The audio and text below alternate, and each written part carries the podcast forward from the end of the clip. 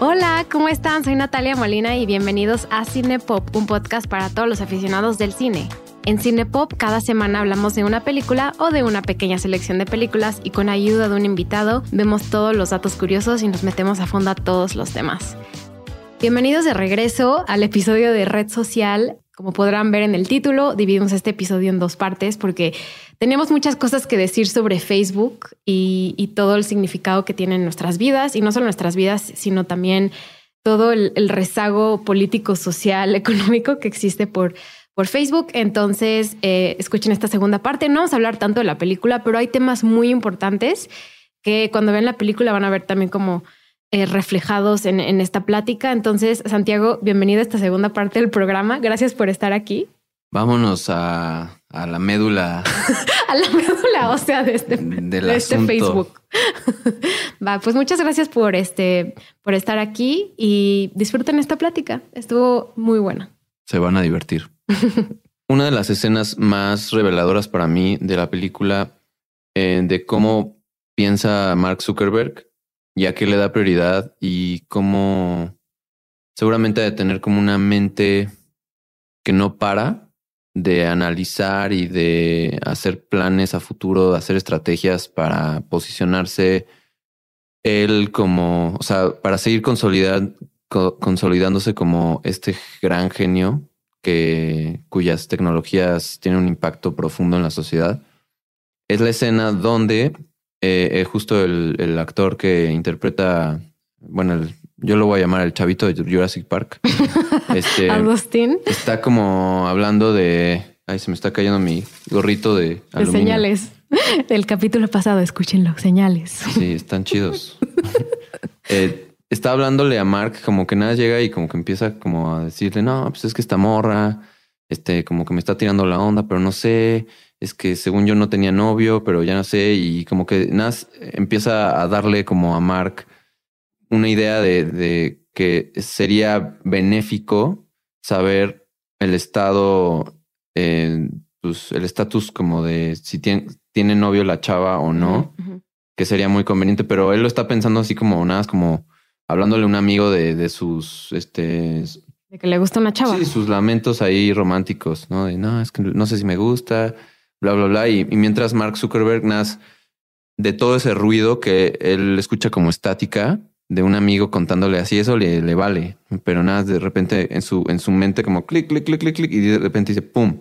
Idea de poner el estado que si estás casado, con quién estás casado, si tienes pareja, si acabas de cortar y así.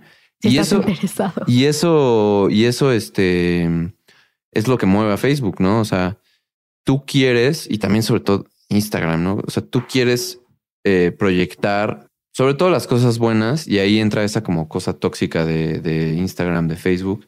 O sea, quieres, es, es un medio que te permite curar tu propia imagen y resaltar todos esos aspectos que tú consideras positivos o chidos de tu vida. Y obviamente los, los negativos no, pero es esta como red en donde todos están como vendiéndose de alguna manera, como vendiendo su narrativa de, de quiénes son. Sí. Lo que ahorita es más Instagram, ¿no? Yo creo. Sí. Antes del podcast eh, dijiste, vamos a hablar un poquito de qué uso le damos nosotros a, a, Facebook, Instagram y WhatsApp, que son las que... Los principales. Las principales. y, de, hecho Instagram obviamente no lo fundó Mark Zuckerberg, lo compró a un precio muy barato y ahora pues está valuado en millones, pero pero yo creo que el papel que tenía Facebook en 2007 cuando nosotros éramos más jóvenes, eh, yo creo que ahora es, ese Instagram. Mi Instagram, o sea, para mí es una herramienta, o sea, sí personal, de amistad, de mensajes, pero también es una herramienta de trabajo. Claro. Y lo cual también ha sido Facebook por mucho tiempo. O sea, cuántos pequeños, pequeñas empresas, eh, personas que trabajan y tienen sus propios negocios pequeños, ¿quién ha utilizado Facebook para crecer? O sea, lo hemos utilizado independientemente o no. O Facebook Marketplace. O Facebook Marketplace. O sea, siguen siendo herramientas muy útiles que siguen siendo parte de, nuestra economía y de nuestra forma social. Pero yo lo que siempre digo es, sí, úsenlo con la discreción que puedan y con la forma que ustedes necesiten, pero consideren, o sea, consideren el contexto, ¿no? Eh, algo que a mí me gusta mucho cuidar es mi privacidad. Me gusta mucho eh, poder guardar mis historiales de mi computadora, de mi celular y pues yo no soy nadie famosa, no tengo, no tengo nadie que me roben, pero tengan cuidado qué información comparten, quién la puede tener, quién tiene el control, a quién se la pueden ofrecer. Y pues yo eso como que personalmente lo, siempre lo he cuidado mucho y por eso me gusta como pensar en esta película, ¿no? Como mira las personas que tenían este control eh, y, cómo se fue creando una herramienta social a algo como muchísimo más complejo, eh, un modelo económico también como mucho más dominante en nuestra cultura, pero bueno, ese, es mío.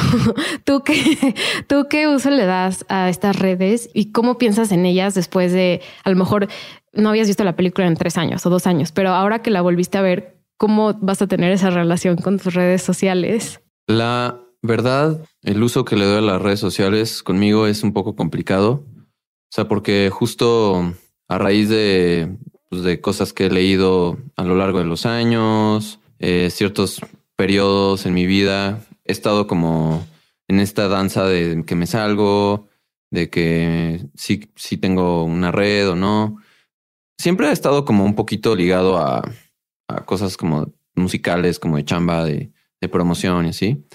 Pero sí, ha habido muchos momentos donde, donde realmente me he salido. Em, yo abrí Facebook cuando tenía 17 años, en 2007, y, creo que tuve una cuenta donde, sabes, lo usaba como todos. Tenía información eh, pues, privada, yo, yo, yo creo que es privado, o sea, fotos con amigos, familia, donde realmente como que compartía mi vida. Y yo creo que mm, a los 24 o algo así en la universidad lo voté, pero, pero lo borré, borré. Borraste tu cuenta. Entre comillas, porque yo ya no tengo acceso a esa información, pero estoy seguro de que estoy ahí en una base de datos en algún lugar. Se la vendieron a Cambridge Analytica para manipular la elección mexicana. Y luego he, vuelto a abrir cuenta en Facebook, pero nada más para pues usarlo como una especie como de eh, agenda em, de donde tengo mis contactos de, pues como sobre todo de la universidad, músicos y así. Pero la verdad es que Facebook lo tengo instalado en el celular, pero nunca lo checo. O sea, no, como no, no tengo, no estoy subiendo nada, como que no tengo un incentivo para andarlo checando. Instagram ese sí, este, sí lo uso actualmente porque sí creo que no tener Instagram como artista emergente es un privilegio. O sea, si ya eres alguien reconocido, pon tú, si fuera yo igual de famoso que Ricky Martin, por decir a alguien. Sí, realmente creo que puedes votar Instagram. No necesitas estar ahí porque ya tienes un nivel de fama y así. Pero si quieres darte a conocer, pues, no, no puedes darte el lujo de no estar ahí, porque ahí está sucediendo todo. Y la, la que he tenido un uso ininterrumpido desde que en México como sociedad decidimos WhatsApp, pues es justo esa aplicación. O sea, ahí sí, seguramente el AI de, de WhatsApp conoce más sobre mí que yo. Claro, o sea, las conversaciones en teoría en WhatsApp son privadas, o sea, no puedes ver exactamente lo que está diciendo la persona. Pero tú sabemos que eso es falso. está encriptado según ellos, pero por muchísimo tiempo no estuvo encriptado. O sea, por muchísimamente, muchísimo tiempo era igual que iMessage, la aplicación que usan más en Estados Unidos, donde puedes leer las conversaciones exactamente de las personas. Y el problema de Facebook, o sea, WhatsApp sí está encriptado supuestamente. Facebook Messenger no. Instagram Messenger tampoco. O sea, si Facebook quiere leer tus conversaciones, que yo digo, o sea, a mí sí me importa que una compañía esté leyendo mis conversaciones. Yo las estoy teniendo ahí, o sea, está mal ahí. Pero yo digo como cuiden nada más su ámbito individual porque nunca saben lo que va a pasar con esa información. Y a quién se la pueden vender y cómo les pueden vender ustedes contenido o productos que ustedes a lo mejor eh, sí necesitan, pero cuidemos eso, ¿no? lo que yo llamo el capitalismo individualista que está vendiendo Facebook e Instagram. Sí, el, capitalismo individual. Eh, individual. como especializado en el individuo. Exacto. Que conoce ya tantas cosas sobre ti que sabe perfectamente qué te va a gustar. Y eso todavía va a, seguir desarrollándose y volviéndose todavía más especializado y más asertivo en cómo te venden Sí. cosas que a ti te gusten. Que fue lo que innovó, Google, pero Facebook también se Sí. lo agarró por Sheryl Y Sandberg. de hecho, nosotros no estábamos hablando de Google, no hemos hablado ni una sola cosa, pero, o sea, esos cuates no son tan controversiales como, como Mark, pero no manches, tienen también el, el sartén por el mango. Muy cañón. Y yo, y yo ya como que, no sé, tipo cuando estás en una, entrando a un nuevo país, o sea, por ejemplo, cuando entras a Estados Unidos, cuando te piden lo de la cámara y la huella digital, así. O sea, yo ya, yo ya como que Van a escuchar este podcast y la próxima vez que apliquemos avisa, no nos van Sí. a dejar entrar. Yo ya acepté el hecho de que, de que mm, no, no tengo una privacidad plena. O sea, de que es que no la tenemos. no si podemos. realmente, si realmente este alguien que conoce y sabe usar las herramientas para, pues sí, eh, extraer datos, eh, cosas muy sensibles, muy privadas. O sea, yo ya, yo ya duermo tranquilo con la idea de que sí, o sea, todos estamos expuestos. O sea, inclusive estas compañías de, de que según esto, oh, sí, vamos a rastrear tus genes y de Ah, dónde vienes. jamás. Eso está probado que venden los datos Es lo, también. es lo mismo. O sea, entonces, y por ejemplo, lo que están haciendo los chinos, que es como lo, que- lo mismo que están haciendo los gringos, pero como que más abiertamente. Como decía, hay un sistema de puntos sociales y si te portas bien, chido, y si no, te, te vamos a restringir. sí, los chinos lo hacen abierto, pero los americanos no. Es una realidad. O sea, estamos en una época donde la data, la información personal de todos nosotros que estamos emitiendo día a día en nuestras interacciones en redes sociales, en nuestras compras con la tarjeta de crédito, en... en... Ah, tampoco hemos hablado de Amazon. Ese es otro culpable. Bueno, es que... Es que hay tanto de qué hablar de este tema. Sí, y, y Mark Zuckerberg nada más es la, la punta del iceberg, pero, Sí. pero es un tema muy complicado, muy complejo, muy controversial. Y, y, pues, o sea, hacia allá va el mundo. Me gusta hacia dónde va, no. Obviamente no hay que ser incongruentes. Yo eh, me beneficio en muchos aspectos de mi vida de, de, de, pues de todas estas tecnologías. O sea, no todo es malo.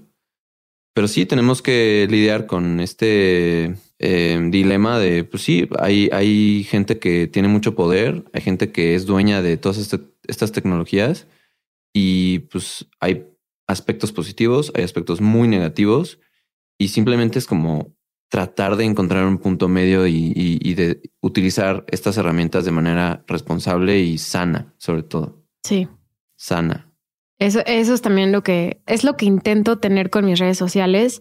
Y, y es un balance difícil. O sea, a lo mejor tú y yo llegamos a un punto donde decimos, bueno, ya tenemos una edad y no nos cuesta tanto trabajo, pero a lo mejor también el ámbito también de la imagen es algo que no hemos discutido tanto en este programa, porque a lo mejor yo no lo tengo tan consciente, pero sí así afecta. O sea, de que te metes a tu Instagram y millones de stories de las personas en bikini en una playa, ¿no? Entonces tú dices como, ay, es que ¿por qué tengo que aspirar a tener esa imagen o tengo que aspirar a hacer ese, a tener ese cuerpo?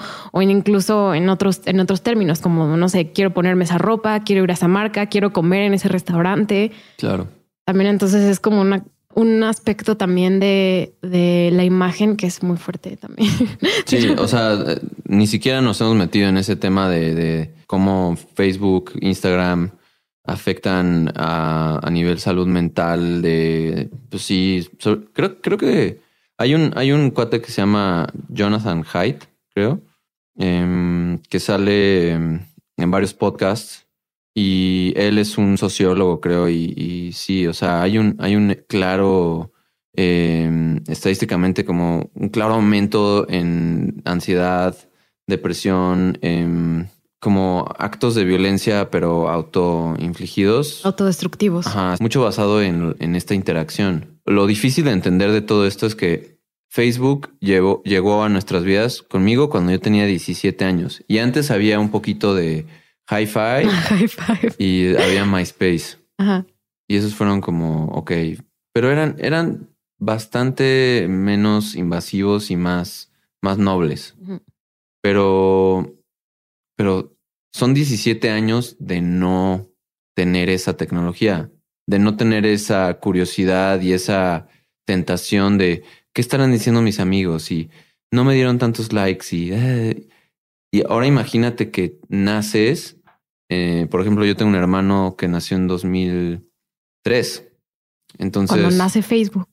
entonces mi hermano cuando era adolescente y o en la primaria, o sea, ya, ya existían esas, esas cosas. Entonces, por ejemplo, un, un acordeón o bueno, que, que no hiciste la tarea y, o sea, tenías que sacar fotocopias del cuaderno, así, pásame tus apuntes y así. Ahorita ya todos se lo manejan acá como foto, foto, foto, foto, te la Sí. mando en un grupo, ¿no?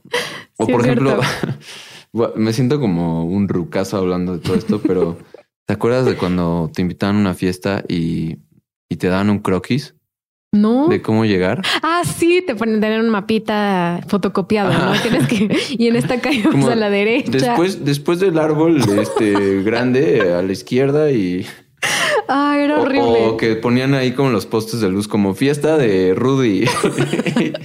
Vas bien. Esto es de verdad. A mí me daba flojera las fiestas porque me peleaba con mi papá cuando me tenía que llevar porque nos perdíamos. Y ahora con Waze ya me da igual. Uber y Waze son lo mejor. Sí, o sea, son Pero- herramientas que te cambian la vida por completo, cambian el paradigma de muchísimas cosas y, y definitivamente Mark Zuckerberg inventó la más cañona que es Facebook. O sea, porque Facebook, ahí está todo. A ver, hay noticias, negocios, em, interacciones sociales, o sea, hay, hay- hay Mensajería. grupos, ¿no? O sea, hay, hay, eh, activismo, hay grupos de cuates, es más, gente que no se ha visto en años que reconecta por ahí. Sí. Este. Seguro romances. Hay política, hay eh, ventas. O sea, puedes vender tu nave ahí. Este. Mensajería instantánea. Mensajería instantánea. Hay arte, hay música, hay video, hay foto. ah, Comunidad. está cañón. Sí es una idea revolucionaria. Pero lo que argumenta este cuate que es muy crítico de Mark Zuckerberg, Tristan Harris, es que la idea, em, esencialmente el- el- la utopía es que todo más humanidad debe de ser positivo. O sea, entonces que, por ejemplo, comida más humanidad es como, debería ser chido. O sea, como que justo la comida te sirve para, pues, para tener energía y para estar bien nutrido. Pero, este, por ejemplo, tech más, más humanidad también debería ser positivo, pero justo la parte de la humanidad es la que no tiene Facebook, porque nada es tech para generar ganancias. Entonces, si le quitas el lado humano, por ejemplo, tú sabías que en China, este, hay un, o sea, ellos no tienen Facebook, no tienen. Google.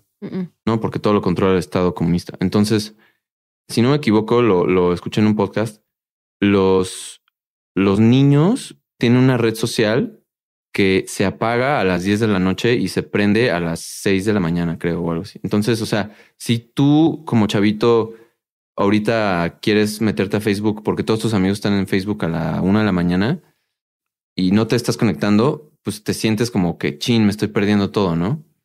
Pero en. China no tienen eso y, y creo que también tienen como un algoritmo que les que les avienta como mucha más este, ciencia y cosas de ingeniería y como modelos más positivos para que los chavitos aspiren a ser como, porque el gobierno comunista necesita ingenieros, pero ningún niño chino quiere, tiene aspiraciones de ser influencer, por ejemplo. Eso está muy fuerte. Está muy fuerte. Entonces, o sea, sí, el, el capitalismo libre eh, tiene muchas cosas muy positivas, pero también puedes engendrar monstruos como Facebook, donde creo que ahorita todos, todos los chavitos quieren ser influencers. O sea, que eso ya sea una palabra, que sea una profesión. Pero pues sí, o sea, ¿cuántos millones de pesos no gana Luisito Comunica o quien sea? ¿O cómo se llama este cuate que sale en la de Luis Miguel? Ah, eh, ¿cómo se llama? Juan Pazurita. Entonces, en fin, Mark Zuckerberg engendró un monstruo. Me encanta cómo este podcast fue de cómo Facebook, cómo odiamos a Facebook. Es que yo sabía entrando a este podcast que íbamos a hablar de la película, pero que inevitablemente íbamos Sí. a, a clavarnos en todas las ramificaciones que conlleva esta empresa. Y pues no se ha, no se ha dicho la última palabra, o sea, no se ha pu- puesto el punto final en, en la historia de Facebook, porque siguen teniendo tanto poder y, y sí, o sea, son ahorita como que la empresa con más poder para, o sea, están aspirando a hacer esa empresa que sea la que diga, bueno, este es el próximo paso en la historia esta de la tecnología combinada con el humano y ya la realidad virtual y todo este unión máquina ser humano. No sé si has estado viendo que han salido series que se apegan mucho, yo creo, tanto en, el, en los términos cinematográficos de cómo es la red social, pero también que quieren eh, contar historias de individual, o sea, de individuales como lo es Mark Zuckerberg. Últimamente han salido historias eh, de otras eh, empresas de tecnología. Una es The Dropout, donde hablan de Elizabeth Holmes, la que engañó a todo Silicon Valley para crear es como esta máquina. Ah, lo de Theranos. Lo de Theranos. ¿No has visto esta serie? no, no, véala. Está en Star Plus, The Dropout. Qué bueno que mencionas eso, porque también siento que la película sí toca este tema, pero no se clava demasiado porque se clava más en Mark. Pero la cultura alrededor de Silicon Valley, del mundo del venture capital y de, y de las startups, los fondos de inversión y y así básicamente. Y querer yo creo que para ellos la innovación, ¿no? y la innovación. innovar. Pero a qué costo, ¿no? Porque. ¿A qué costo? Igual, igual, te, o sea, te digo así: está esta serie de Dropout y hay una que se llama We Crashed, la historia de WeWork. Claro, esos dos son los, los, los, los De esa serie. No está tan buena, pero tiene a Jared Leto que te da risa. Es buen actor. A mí no me gusta, pero aquí da risa. O sea, está chistoso. Y Anne Hathaway. Yo lo respeto mucho por, por la de Dallas Buyers Club. Club la que, por la que ganó el Oscar. No por su interpretación de Joker. O Morbius. Morbius.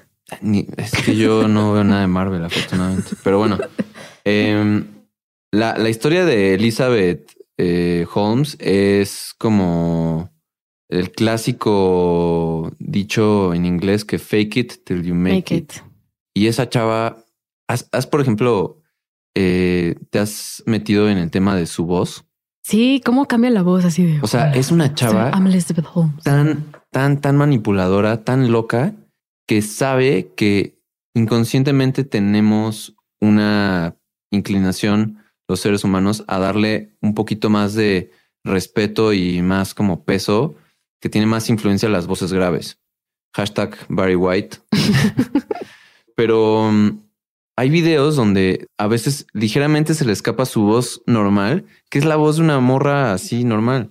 Y, pero habla como una, y sus ojos, es como una psicópata que logró convencer a una bola de inversionistas que nas buscan eh, márgenes de ganancia eh, de, de, invertir. O sea, creo que evaluaron una empresa que realmente no tenía nada, nada. no tenía un producto, nada. Puro bluff puro, puro bluff y la evaluaron en algún momento como 25 millones, 25 de dólares o más, yo creo. Sí, una, cosa, una cosa así absurda, absurda de dinero. ¿Y qué te dice del mundo de, de, donde viene Mark Zuckerberg? O sea, ese es el mundo, ese es, ese es su, su mero mole. Es el ecosistema en el que mejor se mueve ese cuate. Y estamos hablando de que son una bola de nerds con cero empatía, muchísimo privilegio, eh, con ideas, sí, muy eh, como quiero innovar, quiero innovar, pero nunca se ponen a pensar como, ok, innovamos y luego qué. Y, todos los problemas que podemos generar. Y, y sí, son, son unas personas que terminan con muchísimo poder, pero al final son personas eh, antisociales, son, son, son gente muy rara. que si se las presentas a tus papás dirían como de... ¿Qué onda con pues, esto? Tu amigo pues, está medio raro. ¿no? Y tienen millones de dólares. Y, bueno, David Fincher captura esa esencia muy bien a través de Jesse Eisenberg. Sí, yo creo que fue una buena colaboración de tanto de dirección como de actuación. Y también, o sea, el guion es súper esencial, pero, pero yo creo que el, yo creo que Jesse Eisenberg lo hizo genial. Estoy muy triste también que no ganó el Oscar. Creo que lo merecía. Y, y Jesse Eisenberg tiene una carrera muy extraña. Ahorita ya no, como que no sale nada. Yo lo ubico de Zombieland, Gran Peli, lo ubico de Social Network y también la de Now You See Me. Now You See Me, la de los magos. Ajá, que pues, es como más así, como un, una, una, peli más, más palomera, más Hollywood. Pero ¿qué ha hecho? Los últimos años como que trabajó mucho con Woody Allen, entonces, pues ya sabes lo que pasó con Woody Allen, medio controversial. Y hizo Zombieland 2 recientemente. También está buena, fue una buena secuela, pero, pero tampoco es así como. No, nada bueno. O sea, yo es que también se me olvida esto de él, que salió en salió en una película de Batman, en Batman contra Superman, del ex Luthor. Ah, sí, error, error. Se nos olvidaba eso. Eh, y últimamente salió en esa de Zombieland. Y después de esto, pues de actor, salió una película que se llama Resistance, que yo la verdad no vi. Y después de esto va a salir en dos películas que creo que ni siquiera tienen fecha de estreno. Y va a dirigir su primera película que se llama When You Finish Saving the World, que es comedia, pero seguramente va a salir a lo mejor poquito porque la está, la está dirigiendo y es de A24. O sea, creo que es un, es un buen actor. Creo que es de esos actores que, afortunada o lamentablemente, depende cómo lo veas, siempre le asignan un rol similar.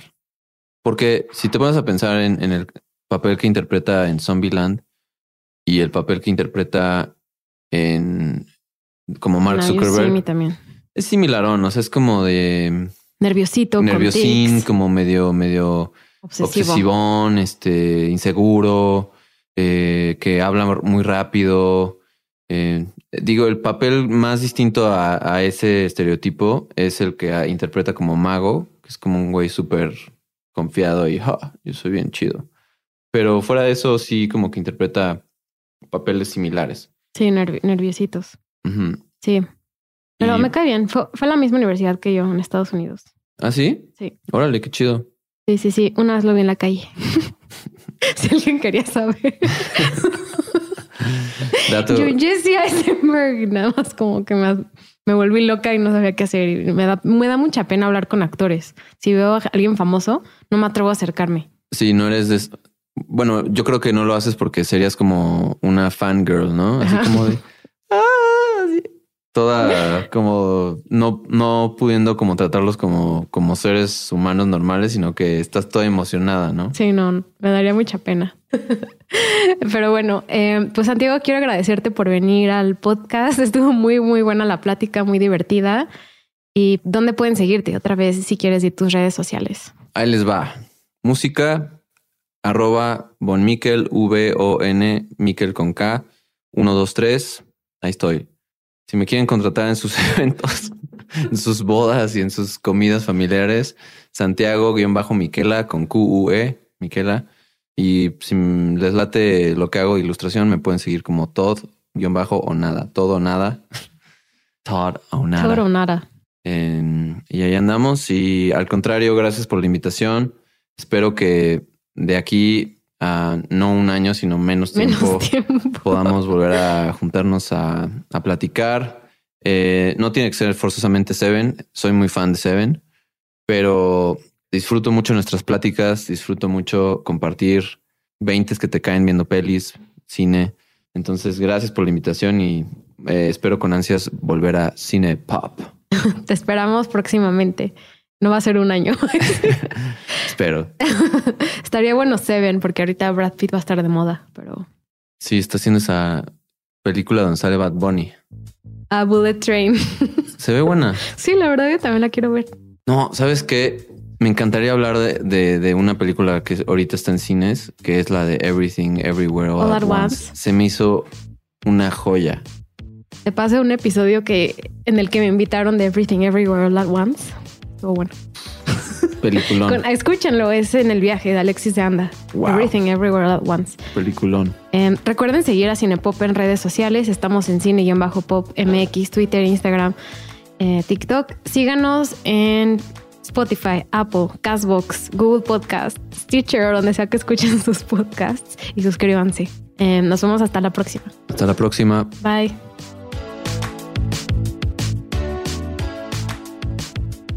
Cinepop es una producción de Sonoro. El programa fue producido por Natalia Molina y Mariana Coronel, conducido por Natalia Molina e ingeniero de audio Santiago Sierra.